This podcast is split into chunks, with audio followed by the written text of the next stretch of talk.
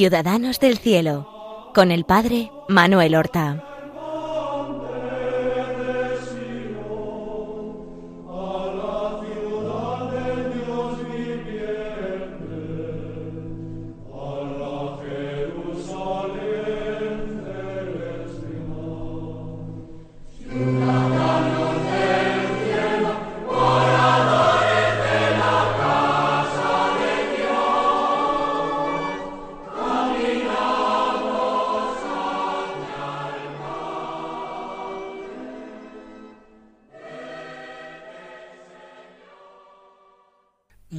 Buenos días, queridos oyentes.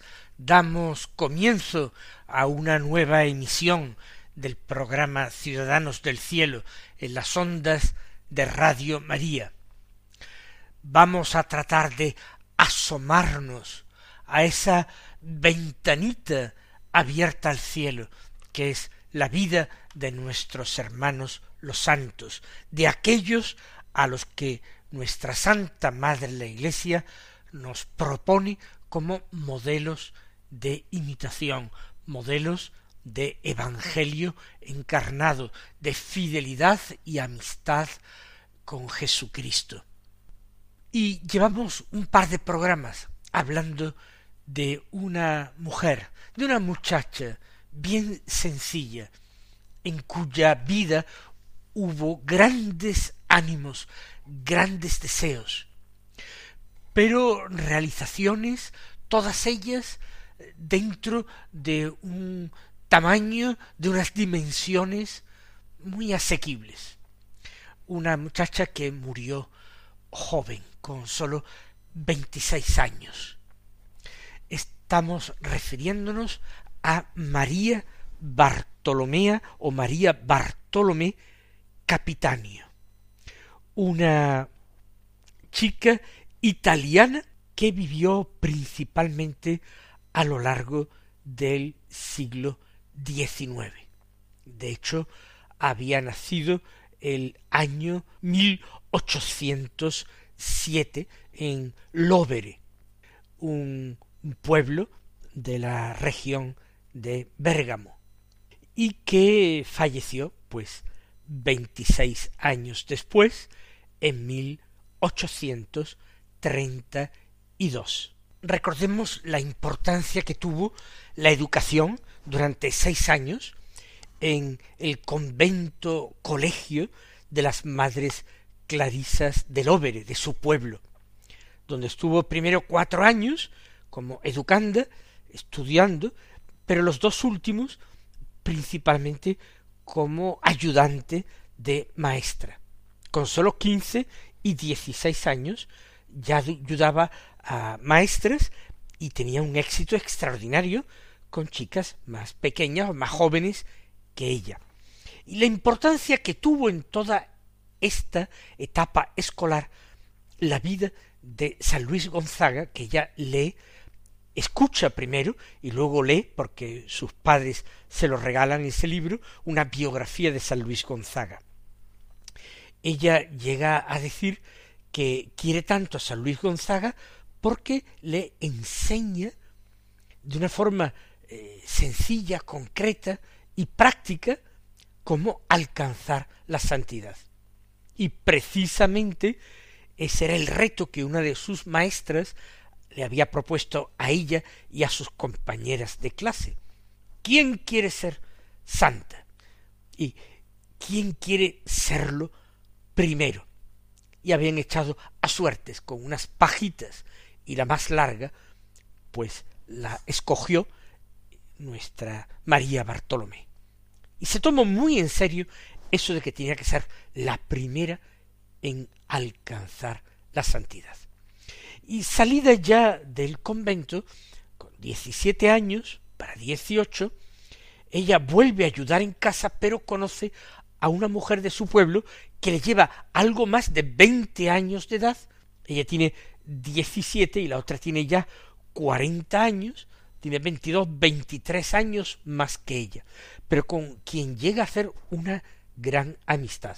Primero tienen en casa de Vincenza, de Vicenta, que así se llama la amiga, una especie de oratorio recreativo, donde recogen chicas, eh, les hace, las divierten, les enseñan pues algunas manualidades, algunas tareas domésticas, y pronto es María Bartolomé la que eh, se convierte en, la estrella del oratorio. De forma que su amiga, Vicenta Gerosa, se limita más a, cumplir con las tareas eh, materiales, no tiene la misma gracia exponiendo la doctrina cristiana, ni proponiendo ejemplos, ni haciendo narraciones interesantes, y, va dejando progresivamente toda la responsabilidad en manos de María, María Bartolomé. Recuerden que sus padres en casa la llaman Meuli, y ella ya está haciendo un extraordinario bien a sus padres desde y a su hermana pequeña desde el regreso al hogar. Pero las actividades apostólicas van creciendo. El párroco del pueblo y un sacerdote ayudante, coadjutor, viendo las cualidades extraordinarias para el trato con jóvenes que tiene María Bartolomé, llegan a ofrecerle un local parroquial para que allí no organice o monte simplemente un oratorio al que van eh, las chicas por la tarde o los festivos, sino que se ocupe de darles clase, de enseñarles a las chicas a leer, a escribir eh, las cuatro reglas aritméticas, es ya convertirse verdaderamente en maestra.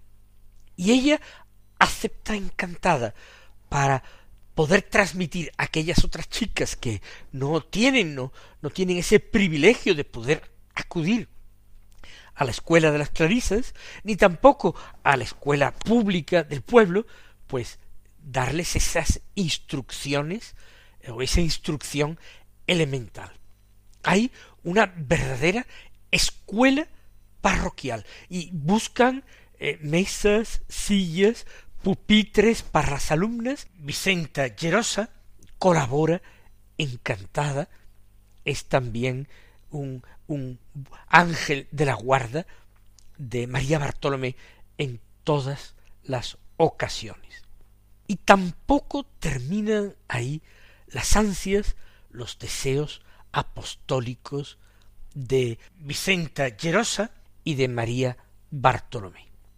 Porque ambas van a dar inicio a un pequeño hospital para pobres.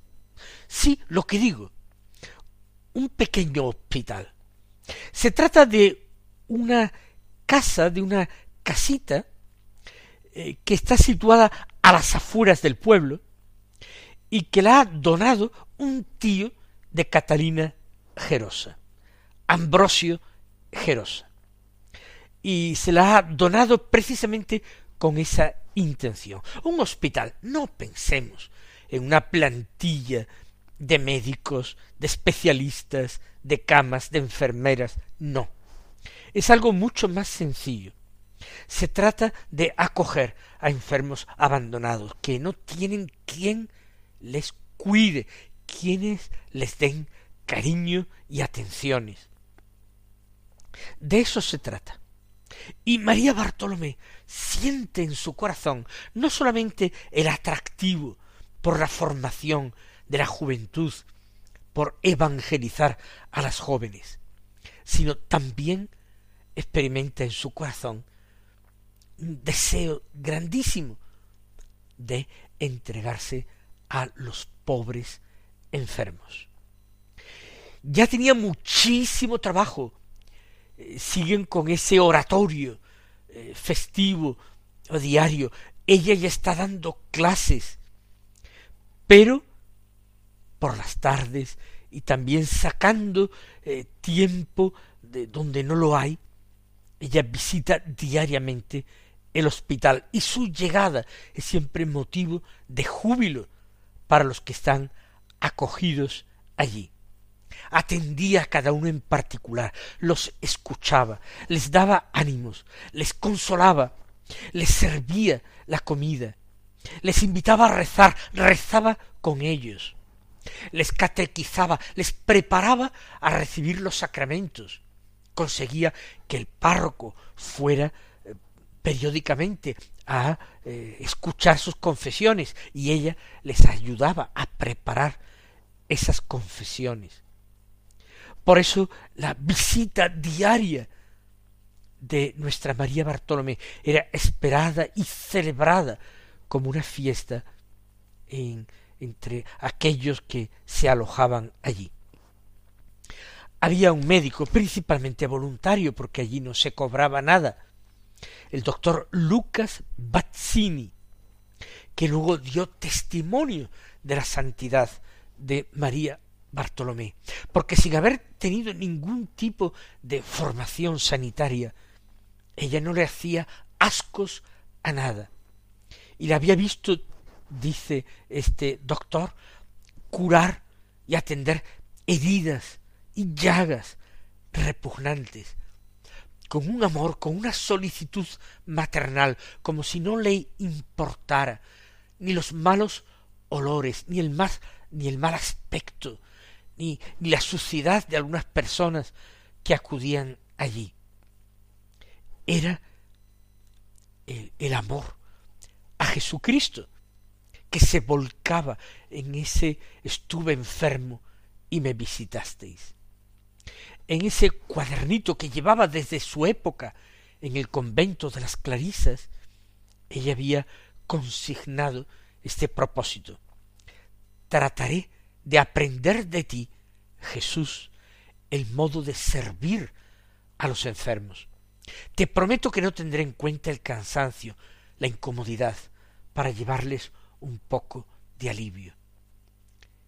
Y eso es lo que pretende y consigue notabilísimas conversiones entre ellos. Y no solo conversiones, sino hasta vocaciones. Un, joven eh, que realmente estaba muy apartado de la religión, que había dado malos pasos en la vida, y que no solamente recobró la salud física en aquel hospitalito, sino también la salud del alma. Y al cabo de unos años entró en la orden franciscana y lo vieron volver al pueblo ya convertido en un fraile franciscano. Y todo esto sin dejar de lado el trabajo con las chicas, la enseñanza, la educación y la atención a su propia familia. Pues no hay mucho más que decir de la vida de María Bartolomé, porque como digo, ya la vemos eh, con más de veinte años y va a morir a los veintiséis, pero todavía hay algo que va crear. Ella, que se ha entregado tanto, que ha tratado de construir la paz, reconciliar familias, llega el momento en que le plantea a Catalina Llerosa, una sobrina de Vicenta dar un paso más, una entrega total al Señor a través de una consagración religiosa. Orando delante del crucifijo, ella le dice al Señor Jesús, eh, el tuyo, tu cruz, tu amor, es de verdad, un amor grandísimo. Has muerto en la cruz para decirme cuánto me amas y ahora estás siempre cercano a mí. Me perdonas. Te das totalmente la Eucaristía. Y yo así, pequeña, pobre, a veces mala, ¿qué puedo hacer por ti? Pues aquí está. Ella va especialmente algunos días de cuaresma en el carnaval con las chicas y después ella sola en cuaresma a una casa, una casita en el pueblo de Seyer y allí practica algunos días retiro de ejercicios espirituales, solitaria, durante algunos años y vuelve y vuelve un año diciendo a Catalina que tiene que escucharle. Y le hace esa propuesta. La propuesta de consagrarse totalmente al Señor, la propuesta de eh, comenzar una vida común. Al principio, Catalina lo rechaza. Piensa que ya ella ha hecho demasiado, que el Señor no, no le pide tanto. Le dice, tú sueñas con los ojos abiertos. María Bartolomé, tú sueñas con los ojos abiertos, piensas en cosas muy grandes, pero yo no alcanzo ni a imaginármelas. Le dice Francisca, yo estoy hecha para cosas pequeñas, cotidianas, además ya tengo mi edad, mis costumbres, me costaría mucho, tú eres más joven. Para mí es suficiente con lo que ya estoy haciendo. Por favor, no me hables más de este tema. Pero nuestra protagonista insiste, insiste, hasta que tal Catalina da el paso y comienzan a hacer vida común, después de una misa que celebra el párroco que las bendice. Se van a vivir una casa pequeñita cerca de la escuela que regenta María Bartolomé. Le llaman el conventito. Lo que ocurre es que Catalina pronto tiene que eh, marchar porque su tía está enferma, tiene que cuidarla, queda María Bartolomé sola y decide irse a vivir al hospital. Ella ya se ha despedido de su madre, de su hermana, y no quiere volver a la casa. Cierto, su hermana le lleva todos los días la comida hecha de parte de su madre, porque está sola, ni tiene tiempo, ni medios para sobrevivir. Esta ayuda de su madre, de su hermana, es preciosa. Después de una temporada en el hospital viviendo con sus pobres enfermos, vuelve, regresa Catalina y ella también, y se le junta alguna otra hermana. Y así perseveran y van a ser el comienzo, el origen de una congregación religiosa muy semejante a las eh, hijas de la caridad de San Vicente de Paul. De hecho, pensaron estar adheridas a esta congregación de San Vicente de Paul, pero una serie de dificultades políticas no permitieron que estas religiosas francesas pudieran eh, hacerse cargo del hospitalito allí en Italia. Con lo cual, pues van a crear otro instituto religioso que hoy día existe y que cambió su nombre por religiosas de la Virgen Niña, esa devoción que tuvieron eh, Vicenta Llerosa y, y María Bartolomé desde el principio. En 1833, el primero de abril, después de una fiesta religiosa con adoración del Santísimo, María Bartolomé volvió a casa al conventito, pero se encontraba mal. Había contraído la tisis, cayó en cama, aunque se le dieron atenciones médicas, su vida se le escapaba eh, sin remisión. Y aquellas primeras y jovencísimas religiosas estaban muy preocupadas y desconcertadas santamente el 26 de julio de aquel año 1833 falleció María Bartolomé. Le preguntó el párroco que le dio los últimos sacramentos, le preguntó ¿Quieres ir al cielo? y ella contestó con una voz susurrante Quiero solo aquello que el Señor quiera y tomó el crucifijo y lo besó y falleció. Como hemos dicho, tenía veintiséis años. Y las eh, religiosas que le habían acompañado a jóvenes tuvieron la tentación de, de marcharse. Era una obra demasiado grande, la sobrepasaba y pretendieron volver a sus casas, pero eh, estimuladas por los sacerdotes, pues perseveraron en la obra. Y, fue creciendo aquella familia religiosa y después del conventito pues se fundaron otros conventitos y otras obras y una entrega continuada a niñas, a jóvenes y también a los enfermos y a los ancianos. Ese fue el, carisma de María Bartolomé. Queda por decir que finalmente, en el año 1950, el Papa Pío XII la canonizó. En la misma solemne ceremonia en Roma, canonizó el Papa también a Vicenta Gerosa, que había sobrevivido, siendo mucho mayor que María Bartolomé, la había sobrevivido pues catorce años. Murió en el año 1847. Pero fueron canonizadas juntas.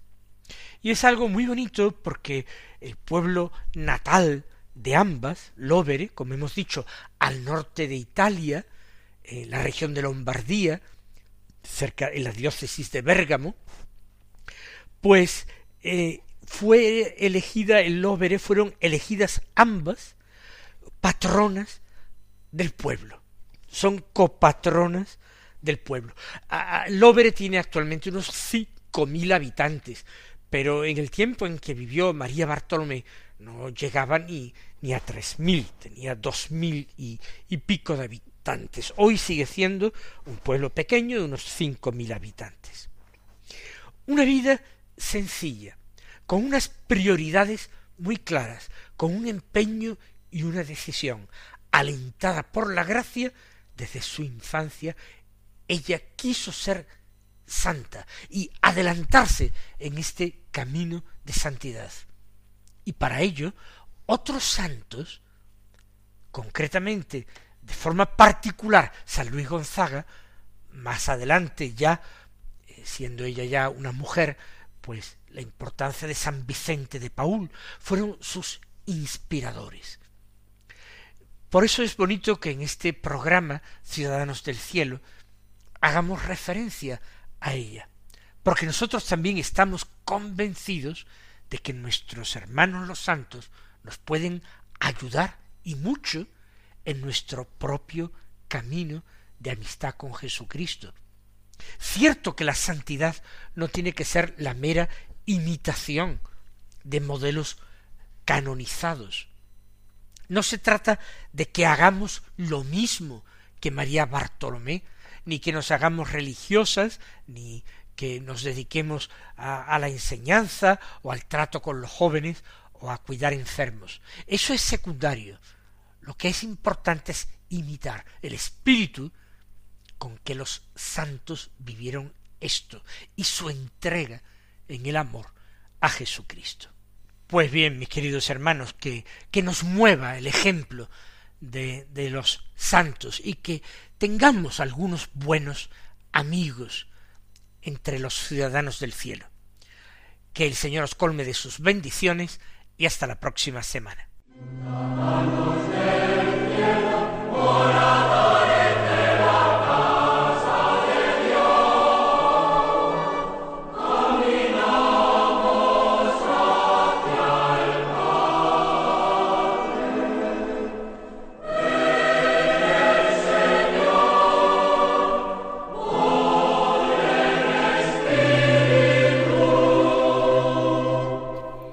Han escuchado en Radio María Ciudadanos del Cielo con el Padre Manuel Horta.